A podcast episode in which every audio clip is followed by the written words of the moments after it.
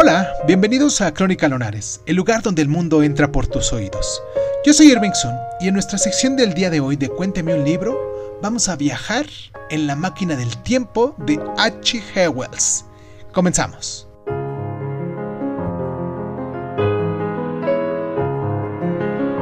La máquina del tiempo, la primera novela de Wells, es un romance científico que invierte la creencia del siglo XIX en la evolución como progreso.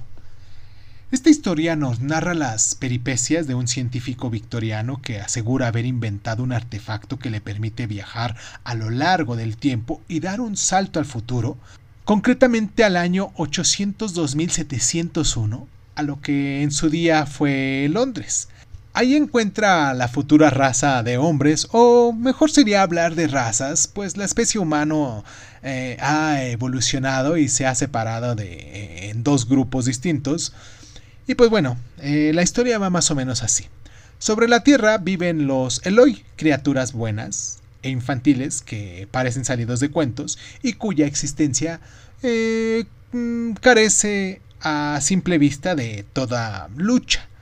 No obstante, Existe otra raza de seres, los Morlock, habitantes subterráneos que en su día mm, fueron serviles, pero que ahora se aprovechan de los débiles e indefensos Eloi.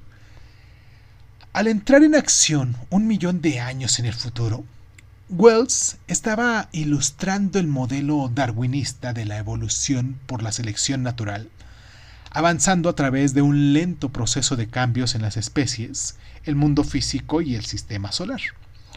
La novela es una fábula de clases tanto como una parábola científica en la que dos sociedades de la época de Wells vuelven a ser clasificados como seres degenerados, iguales pero diferentes.